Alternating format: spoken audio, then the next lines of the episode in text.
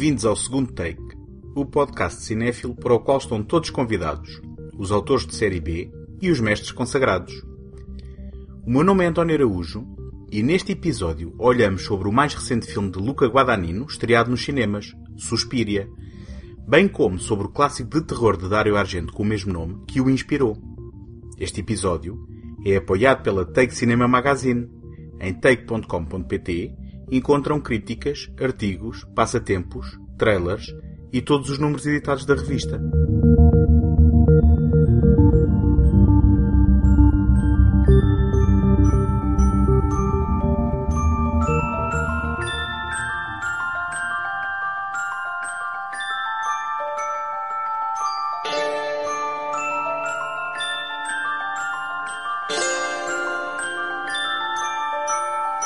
Dario Argento é um realizador, produtor e argumentista italiano que goza de uma enorme popularidade no seu país.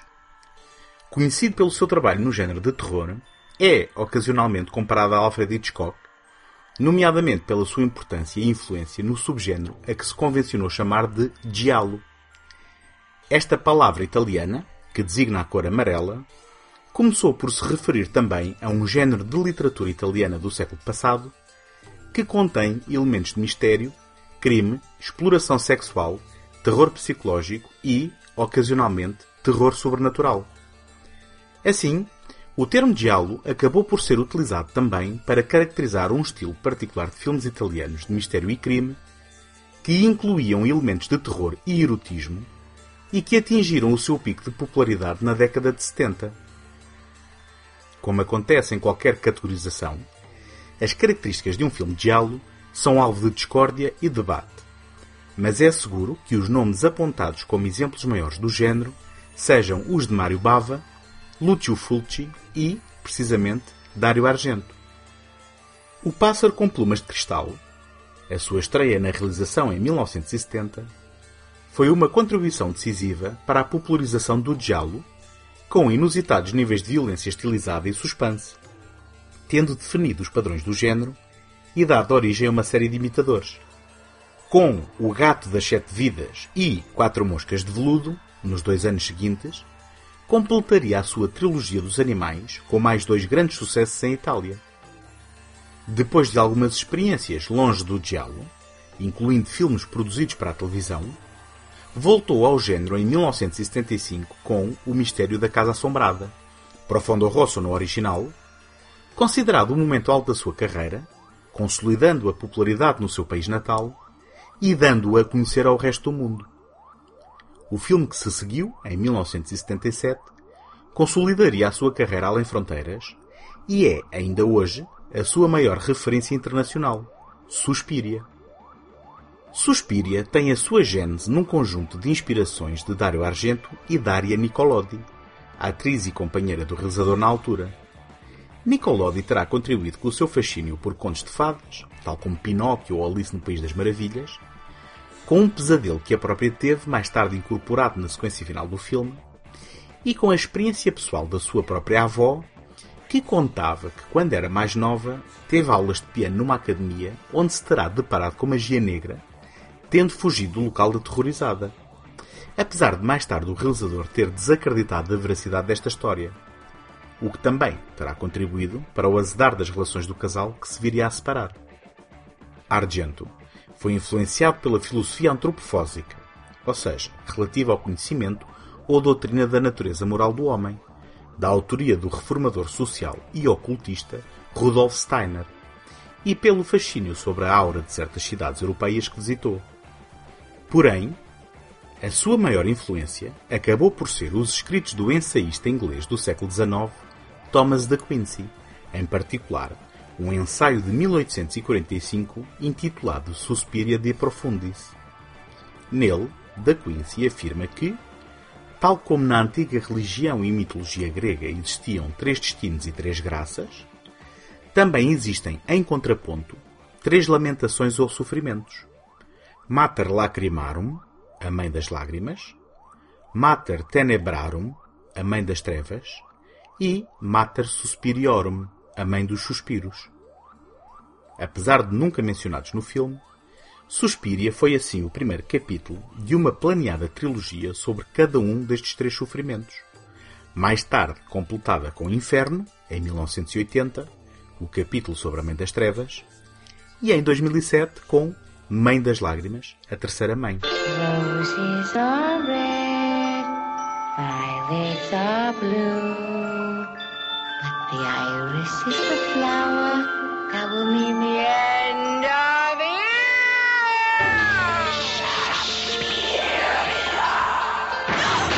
You can run from Suspiria.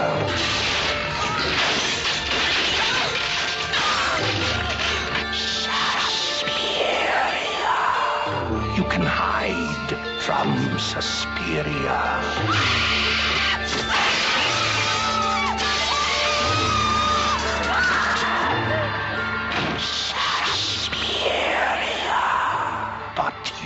Cannot escape. Suspiria. The only thing more terrifying than the last 12 minutes of Suspiria are the first 92. Suzy Bennion é uma bailarina que chega a Munique numa noite de trovoada para estudar numa academia de dança em Friburgo. Ao chegar à escola sob uma forte chuvada, cruza-se com a estudante Pat, que aparenta fugir em terror, sendo mais tarde brutalmente assassinada. Depois de Suzy ser recebida na academia, começam a tomar lugar estranhos eventos e a levantarem-se indizíveis suspeitas. Suzy sente-se mal durante uma aula. Larvas caem do teto. A aluna Sara desaparece. E o pianista cego que trabalhava na escola acaba atacado pelo seu próprio cão-guia. Conforme se vai recordando das palavras de Pet na noite da sua chegada, Suzy começa a perceber que algo de errado se passa dentro das quatro paredes da escola e que esta pode ser, na verdade, uma fachada para um covil de bruxas. Looking for Sarah? She's disappeared. But that's impossible. I just talked to her last night. She left this morning, as a matter of fact, without telling anyone. Just packed her bags and left. She was here leaving about six. You heard her leave, didn't you? Sarah? Oh, yes. I heard her door close and her footsteps going down the hall. And, and then I heard a car driving up down the street. I guess someone was waiting for her. But it's impossible.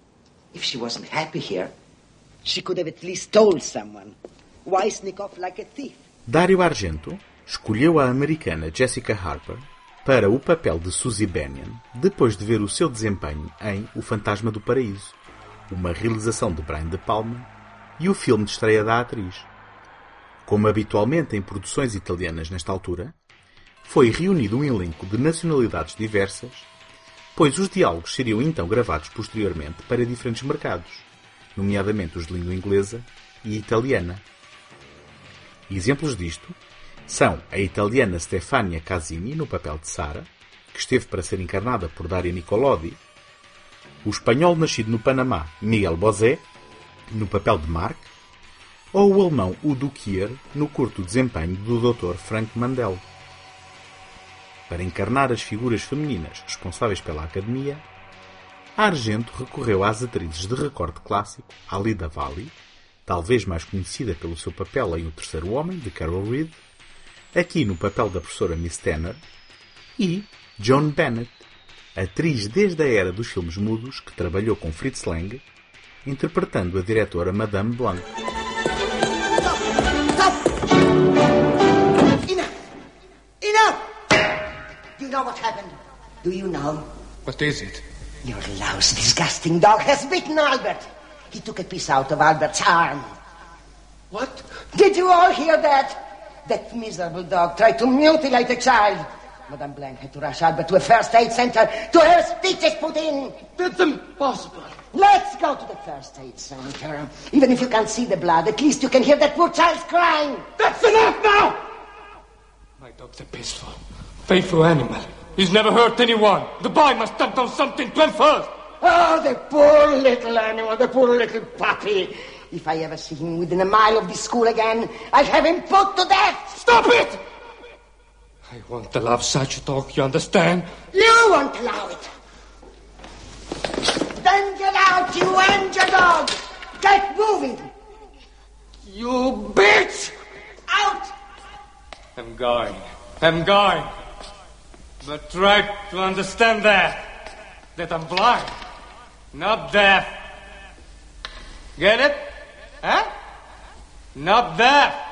Muitas vezes apontado como um exemplo do diálogo, Suspiria inclina, na verdade, mais para o terror de natureza sobrenatural do que era habitual no género. Ultrapassando a falta de coerência do seu argumento, sobram as características mais definidoras desta experiência expressionista. Em primeiro lugar, a estética de cores primárias garridas, com especial incidência no vermelho, oferecendo ao filme um elemento encantatório de conto de fadas, onírico, em que as percepções e os sentidos são colocados em causa.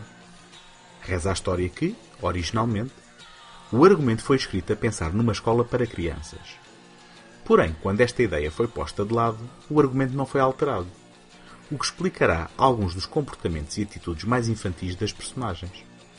Além disso, Argento terá ordenado que os puxadores das portas fossem colocados à altura das cabeças das atrizes para que estas parecessem crianças a abrir as portas.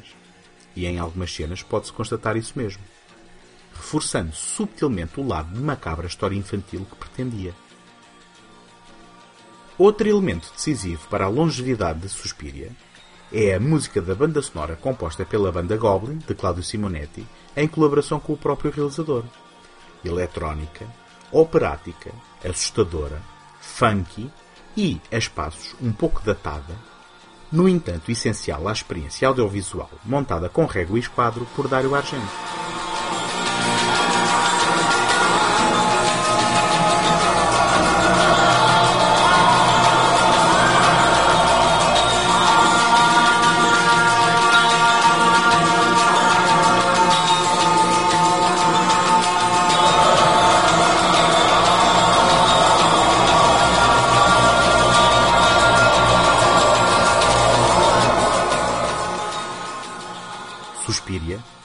O produto de um cinema de outra era, mais ingênuo e honesto do que a atual tendência para o susto fácil.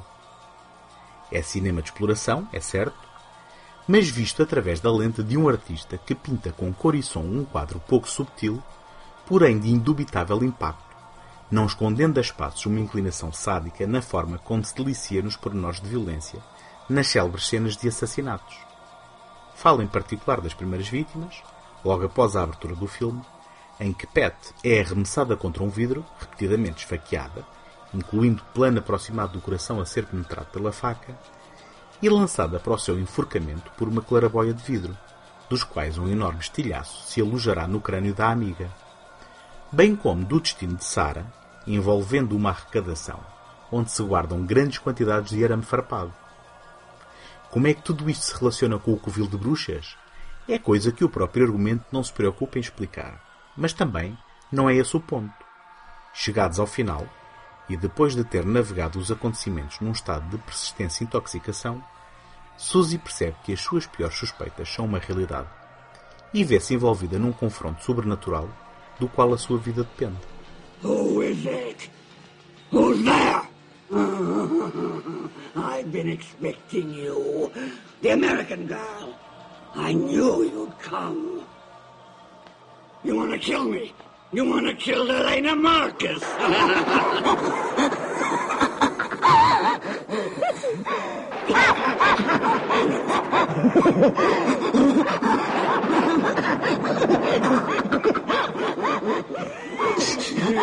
you wanted to kill me. You wanted to kill me. what are you going to do now, huh? Now, huh?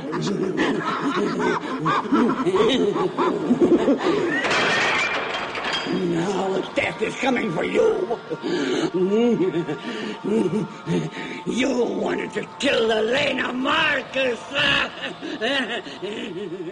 Inferno, de 1980, desta vez sobre a Mãe das Trevas, deu continuação à inspiração inicial de Dário Argento para a sua planeada trilogia temática, mas não teve a distribuição desejada e acabou com um pobre desempenho na bilheteira. Tenebra, de 1982, onde voltava ao elemento de crime característico do diálogo, afastando-se do terror sobrenatural dos filmes anteriores, foi um sucesso modesto em Itália, mas só estreou nos Estados Unidos da América em 1984, numa versão altamente editada, tendo sido incluído na infame lista de videonasties no Reino Unido, onde foi banido até 1999. Fenómena e Terror na Ópera serão porventura os seus dois últimos filmes marcantes numa filmografia que entrou em declínio a partir dos anos 90. Em 2007, estreou Mãe das Lágrimas, a terceira mãe. Mas o filme foi muito mal recebido e fechou de forma inglória a trilogia das mães, iniciada de forma promissora 30 anos antes com Suspiria.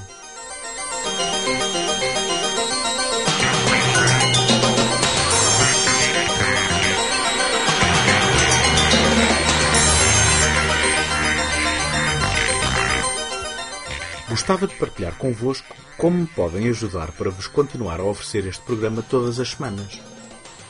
Ter visibilidade no Apple Podcast é uma componente muito significativa para o sucesso de qualquer podcast. E, para isso, conto convosco para lá deixarem uma classificação positiva ou uma avaliação escrita. Nem imaginam a importância do vosso contributo com este simples gesto.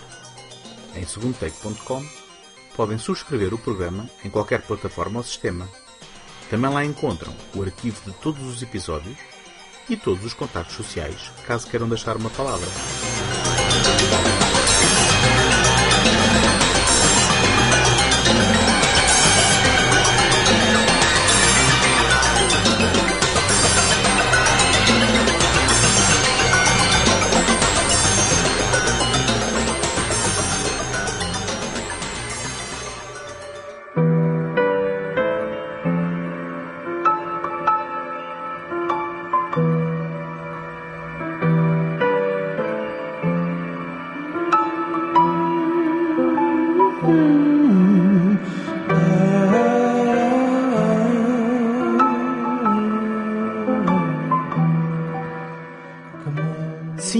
Devo começar por falar do novo Suspiria, endereçando uma questão que considero ser essencial. Rejeito a noção de que há um terror artístico que se eleva do terror tradicional. O terror tem sido constantemente olhado de lado como um género que não deve ser levado a sério. Um devaneio de mentes potencialmente depravadas, com inclinações para a violência, que se tolera, mas nunca se aceita totalmente.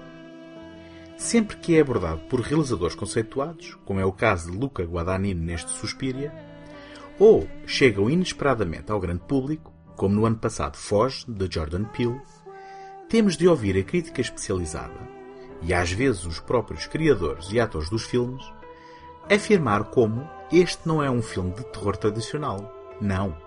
Este tem um significado especial. Ou até, este não é exatamente um filme de terror. É um filme que usa o suspense para analisar de forma séria mas assustadora um qualquer trauma. O pressuposto é que, se se chamarem os bois pelos nomes, provavelmente estes filmes de terror não serão publicitados nos programas da manhã ou não serão vistos com bons olhos pela sociedade em geral.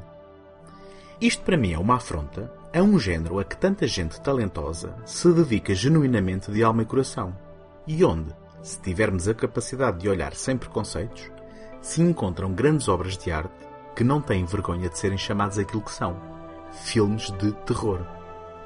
Isto para dizer que, apesar de nunca me ter cruzado com a filmografia de Luca Guadagnino, que sei ser conceituada e premiada, abordo Suspiria partindo do princípio que estou perante um desavergonhado filme de terror.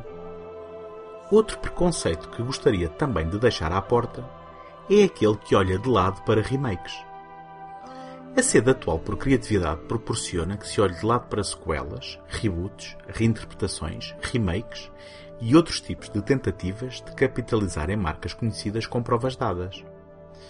Por isso é fácil esquecer que desde sempre a sétima arte se alimentou de si mesma, readaptando com frequência histórias que tinham sido sucesso no grande ecrã.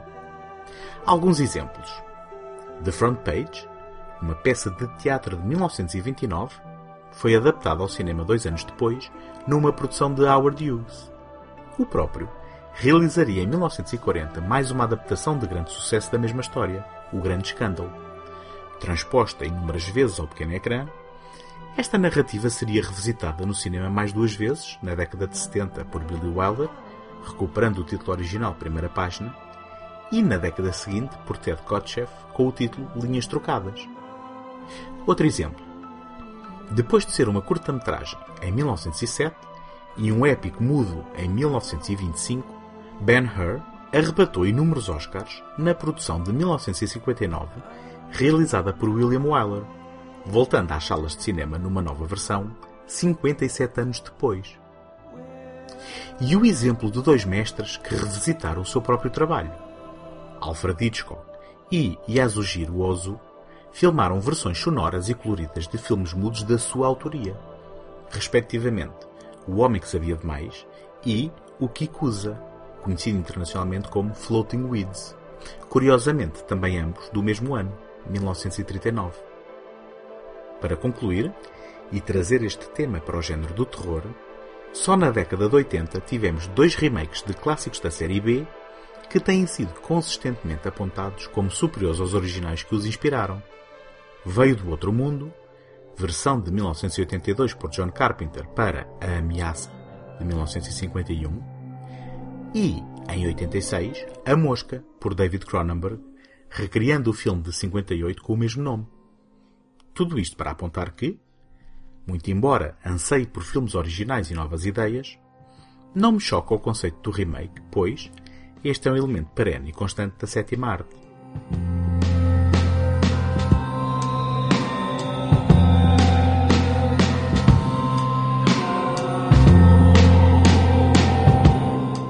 Há 10 anos, Luca Guadagnino adquiriu os direitos para um remake de Suspiria, originalmente apontado para ser realizado por David Gordon Green, de quem falámos aqui recentemente a propósito de Halloween, curiosamente a sequela, ou revisitação, se preferirem, de outro clássico do terror do fim da década de 70.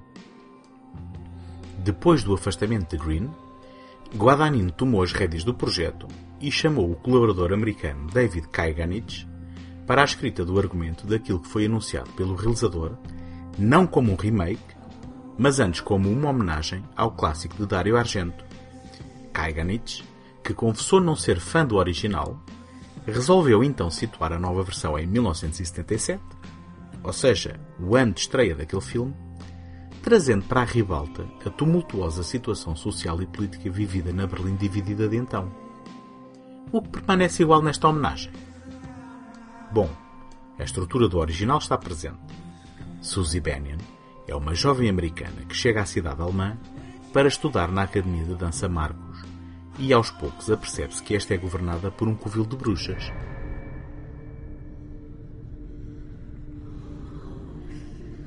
Beginning, she gave me things perfect balance, perfect sleep. She wants to get inside of me. I can feel her. Oh, she can see me.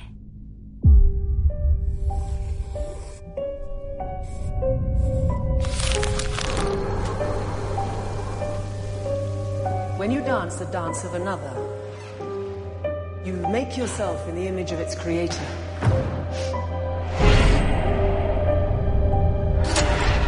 I feel like I'm not even here yet. Madame Blank's incredible. One, two, three. The way she transmits her work. You have to decide what is it you want to be for this company. There's more in that building than what you can see, Doctor.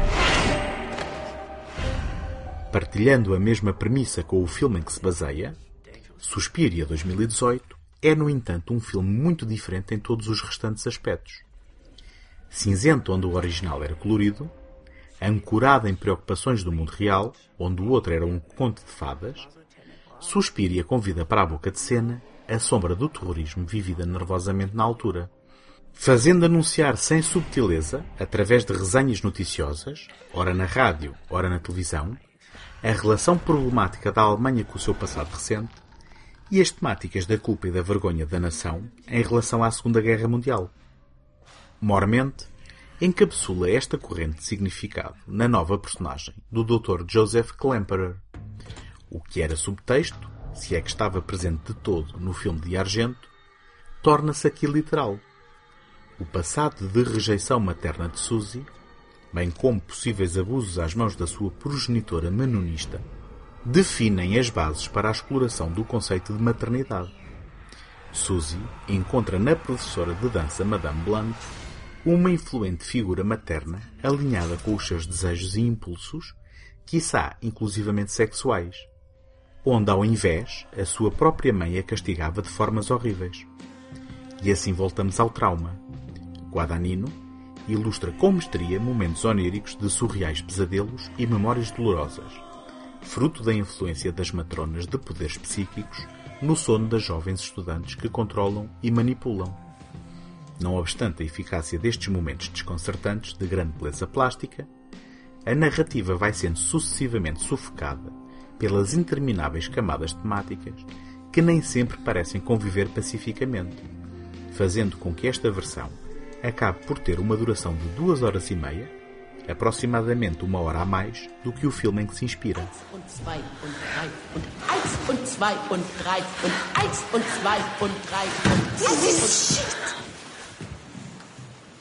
Such. Okay, why don't we all break for ten minutes? You can't even be bothered to respect your lies. Miss Ivanova! No, no, no, no, no. It's okay. Let's face this. Patricia is gone, Olga. We don't know where. If she's gone into hiding, she wouldn't have told us, would she? She would have told someone. We know that she had dealings with people who are interested in targets. And we know there was another bomb in Kreuzberg last night. She wouldn't do that. She wanted to live her beliefs. Who doesn't admire that? And there's so much to change in the world. If she wants to live in a cellar filling bottles with petrol, that's her choice. And who won't be heartbroken if she's shot by police? You manipulate everything. She didn't trust you because you're hypocrites. Can we take Olga to her room, please, Tanner? No, Miss Tanner! Call Olga a cop! She's had enough. And is going to pack your things and get the fuck out from this box of rabies! Suspiria acaba por cativar mais nas suas cenas de dança. O que era acessório anteriormente é agora, e bem, parte integrante da história. Dakota Johnson é convincente como a jovem inexperiente Suzy que capta a atenção de Madame Blanc. Tilda Swinton, brilhante, a canalizar as grandes figuras da dança moderna, Martha Graham e Pina Bausch. Isto além de interpretar outros dois papéis que não revelo para não estragar a surpresa. Era muito importante que Johnson e Mia Goth, as únicas atrizes do grupo de dança que não são dançarinas profissionais, correspondessem na interpretação das elaboradas e impressionantes coreografias de Damien Jalé. E, felizmente, pelo menos para o meu olho não treinado, ambas corresponderam. Porque a dança funciona aqui como uma extensão da feitiçaria. Se por um lado o covil representa a perseverança da arte e da cultura, bem como da resistência feminina perante forças de oposição externas, também é verdade que no seu seio lavra uma luta de poder com consequências trágicas. Numa das primeiras cenas de choque, em que felizmente Guadagnino não se coibiu de mostrar violência física no ecrã, são os movimentos de dança de Suzy que infligem em paralelo e à distância lesões corporais indescritíveis a uma jovem em processo de fuga da academia. Mais tarde, Madame Blanc confessa a Suzy, numa cena inesperadamente reminiscente de O Clube de Combate, que o tempo da dança bonita chegou ao fim e manifesta o desejo de partir o nariz a todas as coisas bonitas. A dança, como explicitação de uma vontade e desejos reais de luta, reação e libertação. I'm going to ask Caroline to work on your jumps with you. Yours are nowhere near good enough yet. I'll have to build you up. So that I can dance the protagonist when you perform it. I need to see you dance at this level, time and time again. I can do it.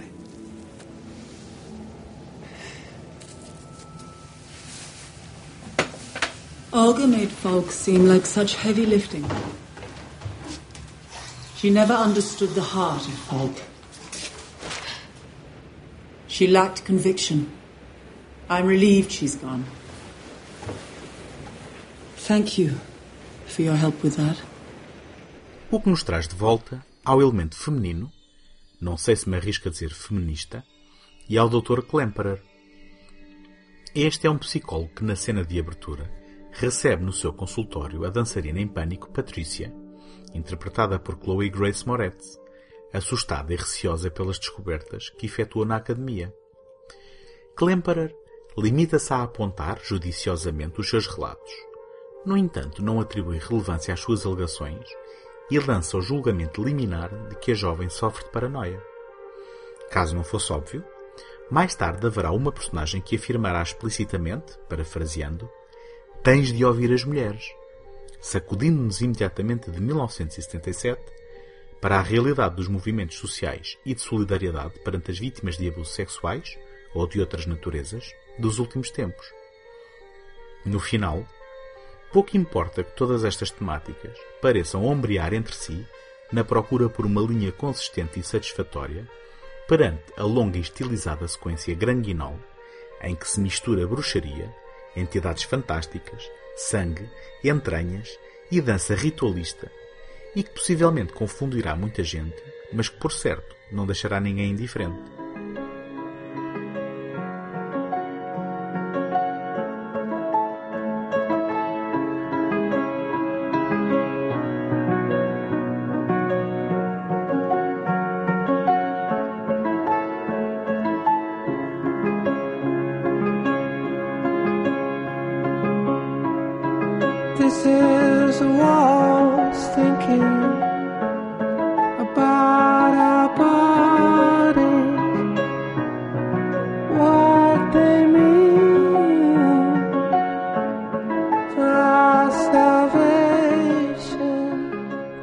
Capítulo musical, elemento sobremaneira decisivo no sucesso artístico do filme de Dario Argento, a escolha recaiu sobre Tom York, o vocalista e compositor da consagrada banda indie Radiohead.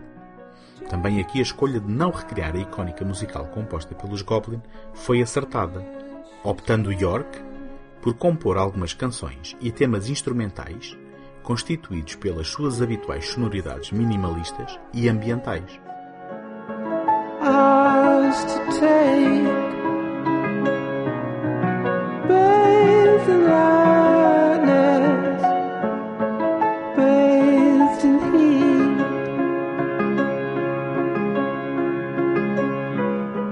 Ninguém pode acusar Luca Guadagnino de falta de ambição, mas esta sua virtude acaba por ser o seu maior defeito.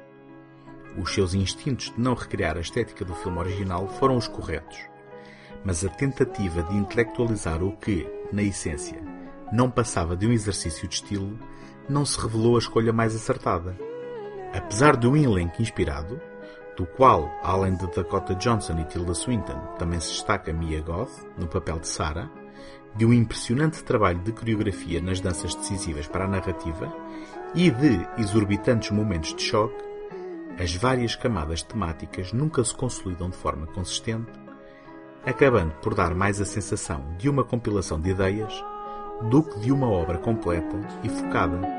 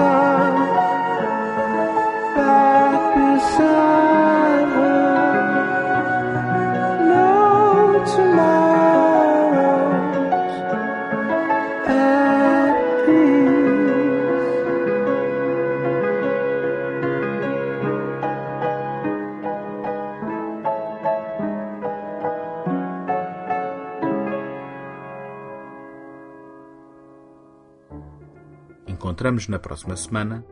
Até lá, boas fitas.